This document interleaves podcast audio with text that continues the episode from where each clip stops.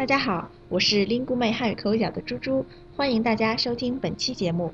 今天我的搭档是来自马来西亚的丽丽，丽丽跟大家打个招呼吧。大家好，我是丽丽。丽丽呀，我看你今天的精神状态好像不是很好啊。还说呢，我今天早上起得太早了，现在很困。哟，你起那么早干嘛去啦？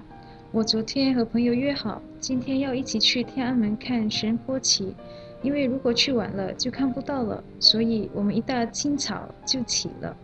哦，一大清早就起了。丽丽是清早，不是青草。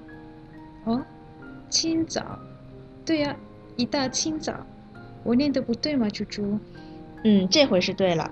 但是你之前说的是青草，这个清早。和青草的发音是有区别的，区别呢就在这第二个字上，早的声母是 z，草的声母是 c，z 和 c 都是舌尖抵住牙齿发音，区别是啊，z 是不送气的，c 是送气的，所以你刚才就是把不送气的青枣说成了送气的青草，说错了的话，意思就完全不一样了。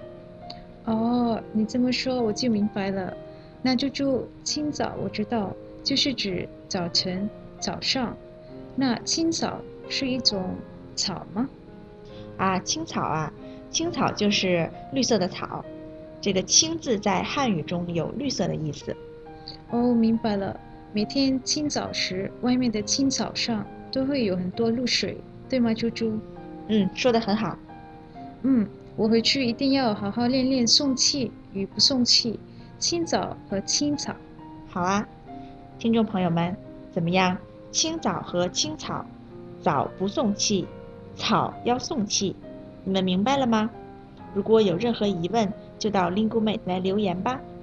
感谢为本期节目提供词条的林松老师，我们下期见，再见。